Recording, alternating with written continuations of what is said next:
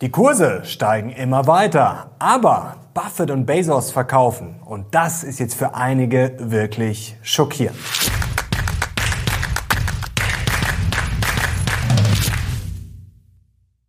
Servus Leute und willkommen zum aktuellen Briefing. Heute gibt's ja die heißesten News und Charts rund um die Börse. Und wir müssen auf die KI-Manie schauen. Die Kurse steigen immer weiter. Jetzt ist die Frage, ja, kann das gut gehen oder kann die Rallye vielleicht jetzt erst richtig losgehen? Die Frage klären wir heute. Dann müssen wir auf etwas schauen, was schockierend ist ja, für Anleger. Und wir schauen drauf, was die großen Player, die Hedgefonds und Co. zuletzt gekauft haben. Und jetzt legen wir los.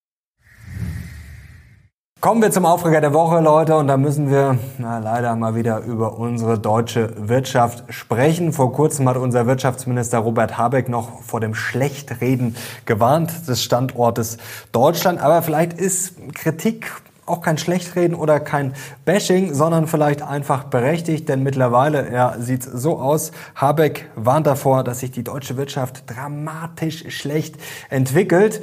Ja, und die Grünen, was haben die für einen neuen Plan? Natürlich, na klar, man hätte sich denken können, neue Steuern. Worum geht's jetzt genau? Die Grünen wollen die Krypto-Jahreshaltefrist abschaffen. Bislang ist es ja so, wenn ich mit Kryptos Gewinne erziele und das Ganze nach einem Jahr verkaufe, dann muss ich keine Steuern draufzahlen. Da wollen die Grünen jetzt ran. Und jetzt frage ich mich, warum regt sich darüber eigentlich keiner auf? Und zwar meine ich gar nicht die Kryptos, darüber kann man sich natürlich auch aufregen, aber ich finde es viel schlimmer, dass wir schon so brainwashed sind, so dran gewöhnt sind, dass es so eine Ausnahmeregelung nicht für Aktien gibt, dass Aktien, langfristiges Investieren, Altersvorsorge in Grund und Boden besteuert wird. Leute, ich glaube, das ist unsere Aufgabe, da mal was anzuschieben. Wir brauchen da wirklich eine Steuerrevolution. Wenn ihr mir da zustimmt, gerne Daumen hoch, auch das Video teilen. Wir brauchen da wirklich eine richtige Steuerbewegung. Der Sparerpauschbetrag wurde zwar angehoben von der Ampel, aber ist immer noch lächerlich niedrig. Es gibt sehr, sehr, sehr viel zu tun und ich bin da äh, jedes Mal, wenn ich drüber nachdenke, richtig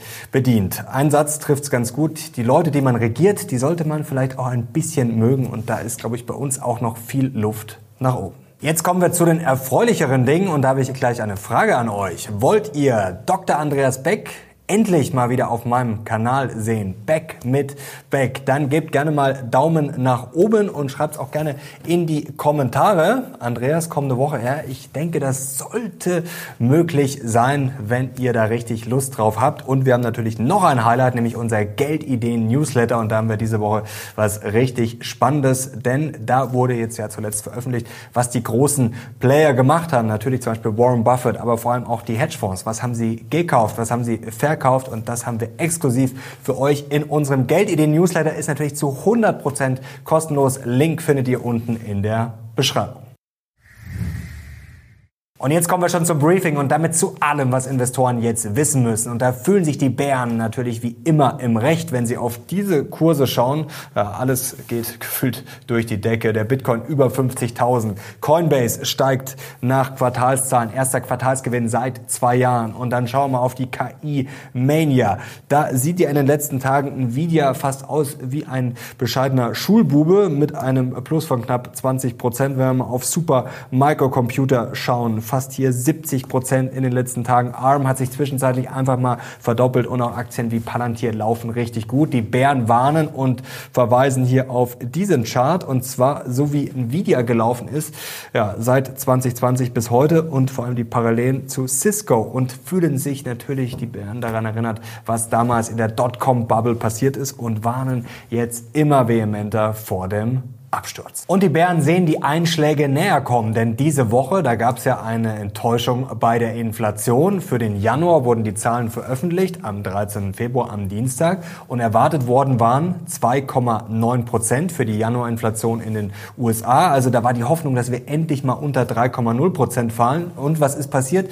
Ja, nix. Es wurden 3,1 Prozent und die Bären sagen, ja, da ist die zweite Welle schon im Anmarsch. Eine satte Enttäuschung für die Bullen. Und auf der der anderen Seite haben die Einzelhandelsumsätze ordentlich nachgelassen. Schauen wir mal hier drauf. Und zwar gab es da im Januar ein Minus von 0,8 Prozent. Also die Bären sagen, da gibt es eigentlich gerade gar keinen Grund für steigende Kurse und Feierlichkeiten. Vor allem, weil gefühlt die halbe Weltwirtschaft schon in der Rezession steckt. Japan ist da jetzt auch reingerutscht. Deutschland schwächelt Europa sowieso. Also die Bären sagen, das kann doch eigentlich nur mit einer richtigen Klatsche vor allem, weil sich aus Sicht der Bären immer größere Ungleichgewichte auftürmen. Der Klassiker, immer weniger Aktien haben immer weniger Gewicht. Schauen wir hier drauf und zwar auf die USA.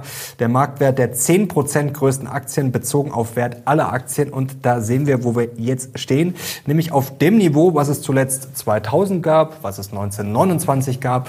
Ja, und was ist danach passiert? Es gab einen heftigsten Crash und da stellen sich die Bären schon mal drauf ein und die Bären fragen, ja, warum hat denn Warren Buffett Buffett zum Beispiel zuletzt bei Apple den Bestand reduziert. Warum verkauft Jeff Bezos, hier können wir drauf schauen, immer, immer weiter Aktien, jetzt nochmal zwei Milliarden. Insgesamt hat er schon für sechs Milliarden jetzt Amazon-Aktien zuletzt verkauft und die Bären waren, ja, Jeff wird bald so lachen und die Bären mit, wenn es dann endlich mal nach unten geht und vielleicht sogar richtig scheppert.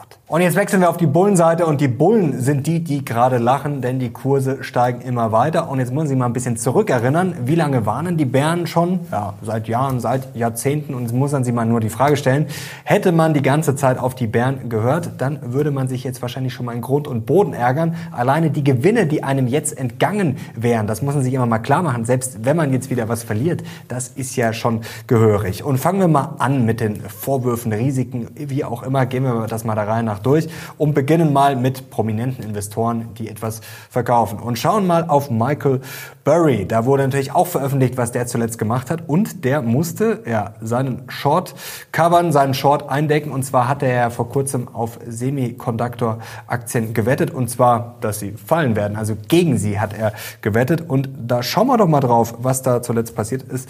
Ja, iShares Semiconductor ETF im letzten Quartal 2023 plus 22 Prozent. Also die Wette von Michael Burry, die ist mal wieder super, super gut aufgegangen. Michael Burry hatte natürlich schon auch einige geniale Moves, das muss er natürlich der Vollständigkeit halber und der Fairness halber dazu sagen. Deswegen schauen wir mal, auf was er jetzt setzt, denn das ging jetzt daneben. Da sieht man halt, wie schwer das mit dem Timing ist und vor allem sich gegen ein Momentum zu stellen. Was hat Burry jetzt als Top 10 Positionen in seinem Fonds? Hier sehen wir das Alibaba JD ganz vorne. Das ist nicht neu in seinem Depot, aber da hat er aufgestockt. Also das kann man von Burry sicherlich lernen, mal auf Aktienregionen wie China zu schauen, die momentan momentan vielleicht viele gar nicht mal so mit der Beißzange sogar anfassen würden. Und er hat einige neue Positionen, gerade bei Healthcare hat er zugeschlagen, aber auch bei Tech und Finanzen, also Oracle, Citigroup, hier auch noch CVS Health und dann auch bei Google beziehungsweise Alphabet. Und dann machen die Bullen gleich mal weiter mit der angeblich so schlechten Weltwirtschaft. Japan gerade in die Rezession gerutscht. Ja, alles gut und schön. Aber schauen wir doch mal hier drauf auf diesen Chart. Ja, was ist da zuletzt passiert in diesem Quartal, in dem die Wirtschaft schlecht gelaufen ist? Ja, der Nikkei ist gestiegen um 15 Prozent. Und man muss halt eines klar machen, das ist der Rückwärtsspiegel. Also soll man jetzt investieren nach einem Quartal, was vor 230 Tagen begonnen hat und vor 45 Tagen schon vorbei war, soll ich darauf jetzt meine Anlagestrategie aufbauen? Die Bullen sagen natürlich nicht und schauen nicht in den Rückwärtsspiegel, sondern schauen voraus. Wo fahren wir denn gerade hin? Es ist noch eine holprige Straße, gerade bei Inflation und Co. natürlich. Aber schau mal hier drauf. Die Margen verbessern sich gerade und drehen immer weiter nach oben. Und das Sentiment bei den Unternehmen, hier sehen wir S&P 500 Unternehmen, das hat sich zuletzt auch immer weiter verbessert. Also darauf schauen die Bullen und nicht auf das Geschwätz und die Zahlen von gestern. Und warum laufen Aktien wie Nvidia wohl so gut? Die Bullen verweisen darauf, dass da eben sehr gute Geschäfte und vor allem Gewinne gemacht werden. Schau mal hier drauf, wenn man Nvidia mal vergleicht mit der eigenen Historie, mit den letzten 20 Jahren. Und da sind wir jetzt bei der Profitabilität, nicht beim Umsatz, sondern nee, was wirklich verdient wird, wie profitabel Nvidia ist. Und da seht ihr hier 100 ganz rechts. Also so profitabel war Nvidia noch nie, wenn man Nvidia mit sich selbst vergleicht, aber auch wenn man hier mal den IT-Sektor in den USA nimmt und generell den US US-Aktienmarkt, dann seht ihr mal, wie stark Nvidia da aufgestellt ist. Und wenn wir mal auf die Magnificent Seven schauen, ja, warum laufen die so gut? Warum haben die so viel Gewicht? Ja, weil nicht alle gierig sind und blind da reinlaufen, sondern weil da eben auch sehr viel Geld verdient wird. Schau mal hier den Vergleich, die Mag 7 mit dem S&P nicht 500, sondern 493, also mit dem Rest. Und da seht ihr schon die großen Unterschiede beim, bei den Margen, beim Wachstum. Da sind die großen Player halt einfach eine Ausnahmeerscheinung. Und deswegen kaufen eben auch viele die Aktie. Zwischenfazit für heute. Ich bleibe auf jeden Fall im Bullenlager. Wir kommen gleich noch zu mehr Gründen. Ich bin optimistisch. Ich bleibe total entspannt. Ich habe natürlich auch etwas Cash. Ich habe unter der Woche ein bisschen Gewinne mitgenommen, aber jetzt gar nicht, weil ich da bearish bin, sondern weil ich einfach ein bisschen ja, für mehr Ausgleich sorgen wollte und weil ich vor allem auch die Chance bei Anleihen, bei dem Rücksetzer nutzen wollte. Ich habe aber jetzt auch schon wieder nachgekauft danach bei Aktien, die jetzt zum letzten nicht ganz so gut gelaufen sind. Zum Beispiel dir, da waren die Ergebnisse nicht so gut, ein bisschen weniger Umsatz, Ausblick nicht so gut, aber für mich trotzdem ein ja, weiterhin spannendes Investment, gerade mittel- bis langfristig. Und deswegen habe ich da auch diese Woche schon wieder zugegriffen. Und jetzt kommen wir zum Dossier für diese Woche und da steht für mich ein Ausdruck im Fokus, der bei Bloomberg am Donnerstag diskutiert wurde und zwar schockierende Resilienz. Dieser Markt ist gerade einfach unkaputtbar, unzerstörbar und wir haben uns nach diesem kleinen Schocker am Dienstag, Inflationsenttäuschung, kommen wir auch noch dazu, wie schlimm das wirklich war, aber da ging es ja schon ordentlich runter, trotzdem sieht man, da wird gleich nachgekauft, also dieser Markt ist wirklich schockierend resilient, widerstandsfähig. Und das bringt natürlich ja gerade Bären und äh, Pessimisten und Schwarzmaler ja, so ein bisschen gerade um den Verstand.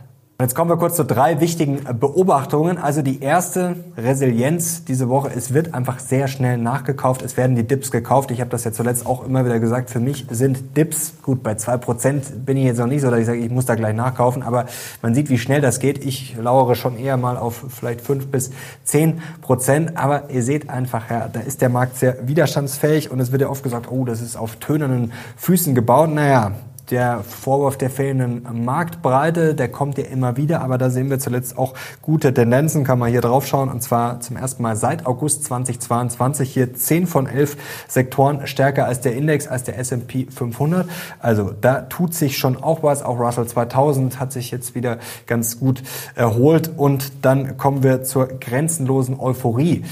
Ja, der Fear and Greed Index ist vielleicht relativ hoch, aber nach dem zu traden das oder zu investieren langfristig ist ungefähr genauso sinnvoll wie nach dem letzten Quartal der japanischen Wirtschaft. Also das sollte man nicht machen und vor allem die extreme Gier. Naja, wir hatten ja eine leichte Enttäuschung am Dienstag bei der Inflation, da wurde auch abverkauft. Also dass wir jetzt schon in dem Status sind, dass alles positiv ausgelegt wird und das einfach nur gekauft wird blind. Also da sind wir aus meiner Sicht auch noch lange nicht. Und dann kommen wir zur nicht grenzenlosen Euphorie bzw. zur Inflationsenttäuschung. Und da sehen wir, dass die Profis das auch wieder mehr auf dem Zettel haben. Hier die aktuelle Umfrage der Fondsmanager BOFA Bank of America Global Fund Manager Survey. Und da sehen wir, Higher Inflation steht da ganz oben.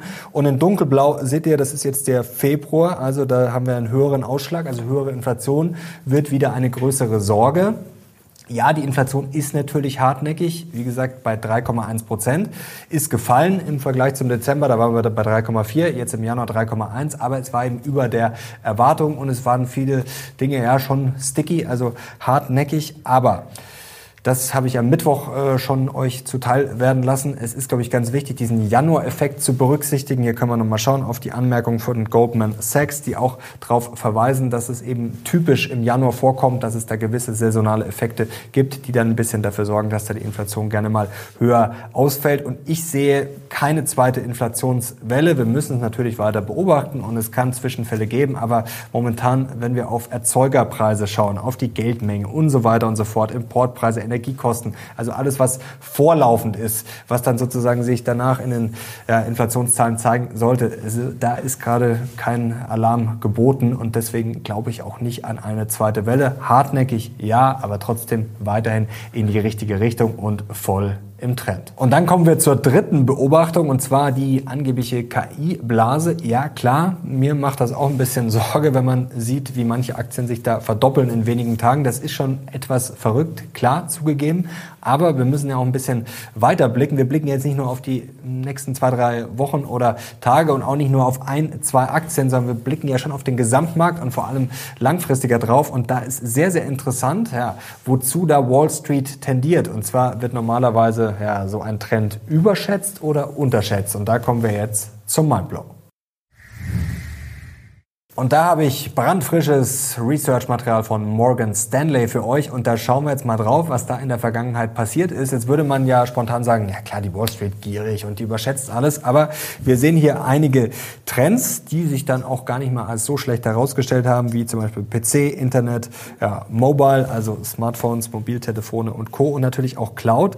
Und da seht ihr, das wurde alles von Wall Street ziemlich unterschätzt. Vor allem das Internet. Und insgesamt haben wir da einen Durchschnitt von 38 Prozent. Also was dann am Ende umgesetzt wurde, wie viele Kunden dabei rauskamen. Und das ist natürlich keine Garantie, dass KI auch unterschätzt wird. Aber ihr seht schon, das ist interessant. Und wenn wir jetzt gerade mal ja, KI vielleicht betrachten, nicht nur auf, wie gesagt, ein paar Wochen, sondern auf ein paar Jahre, vielleicht Ende der Dekade, dann ist da schon sehr viel Potenzial. Natürlich werden auch einige absaufen. Natürlich werden einige Aktien maßlos gehypt und überschätzt werden und dann vielleicht auch wieder runterkommen. Aber insgesamt ja, könnte das schon ein richtiger Boost sein. Und insgesamt entwickelt sich für mich auch gerade ja, die Wirtschaft ganz gut und wird aus meiner Sicht auch ja, unterschätzt. Und da blicken viele aus meiner Sicht zu sehr in den Rückspiegel.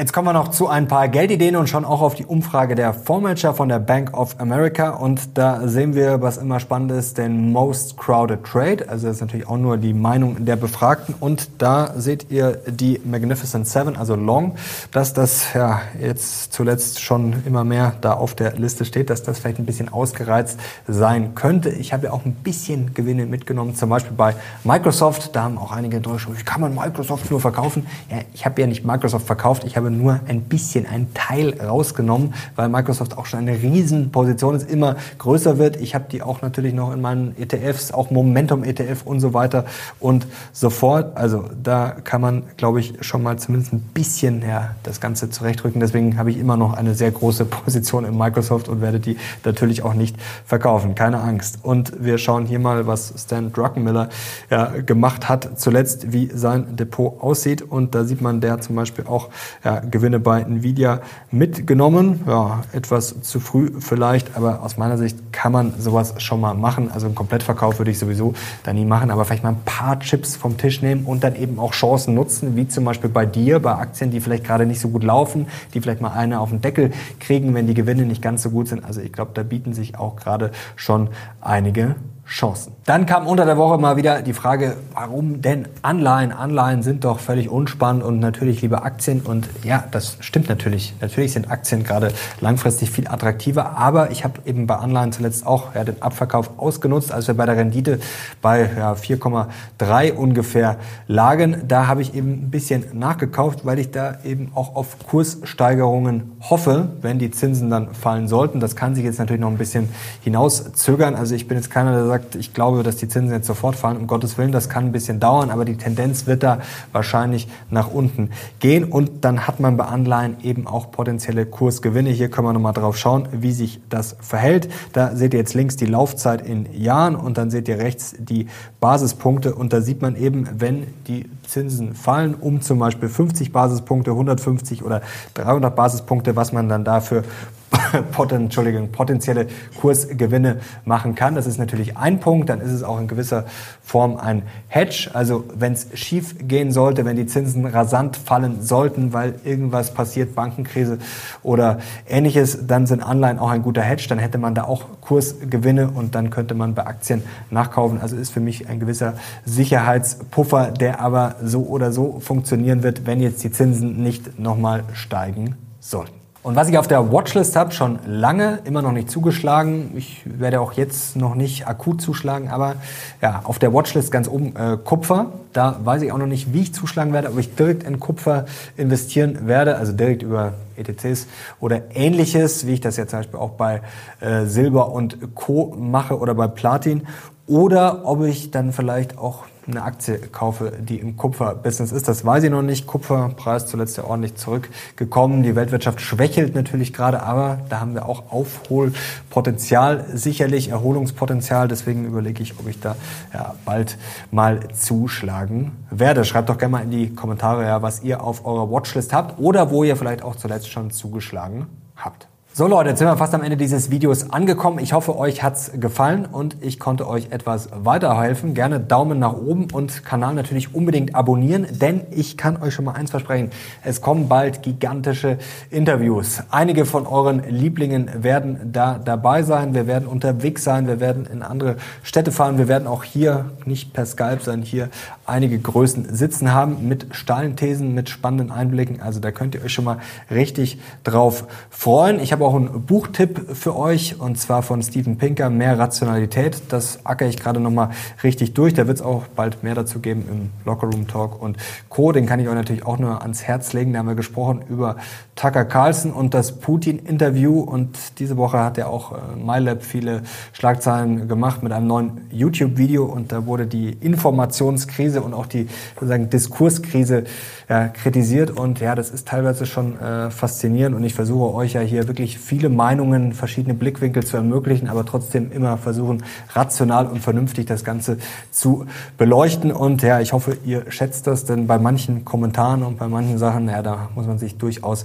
Sorgen machen. Also da sind wir wirklich schon ein bisschen im postfaktischen Zeitalter angekommen. Also Meinungsfreiheit zu 100 Prozent, aber es hat natürlich auch irgendwo seine Grenzen. Also wenn es dann an absoluten Schwachsinn geht und auch an der sozusagen um die Lust am Untergang, ja, dann äh, seid ihr hier, glaube ich, an der falschen Baustelle. Also wir haben hier immer noch trotz aller Kritik, glaube ich, eine positive Brille auf und das hat ja auch zuletzt, ja, gerade an der Börse, nicht so schlecht funktioniert. Danke euch fürs Zuschauen. Ich bin jetzt raus. Bis zum nächsten Mal. Ciao.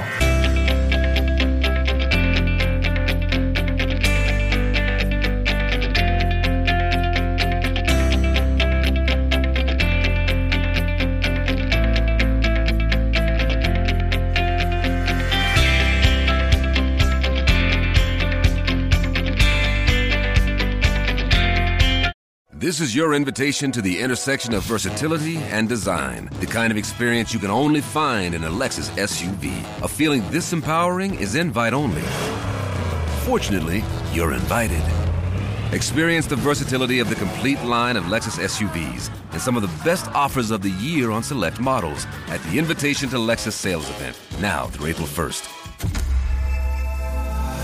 Experience amazing at your Lexus dealer.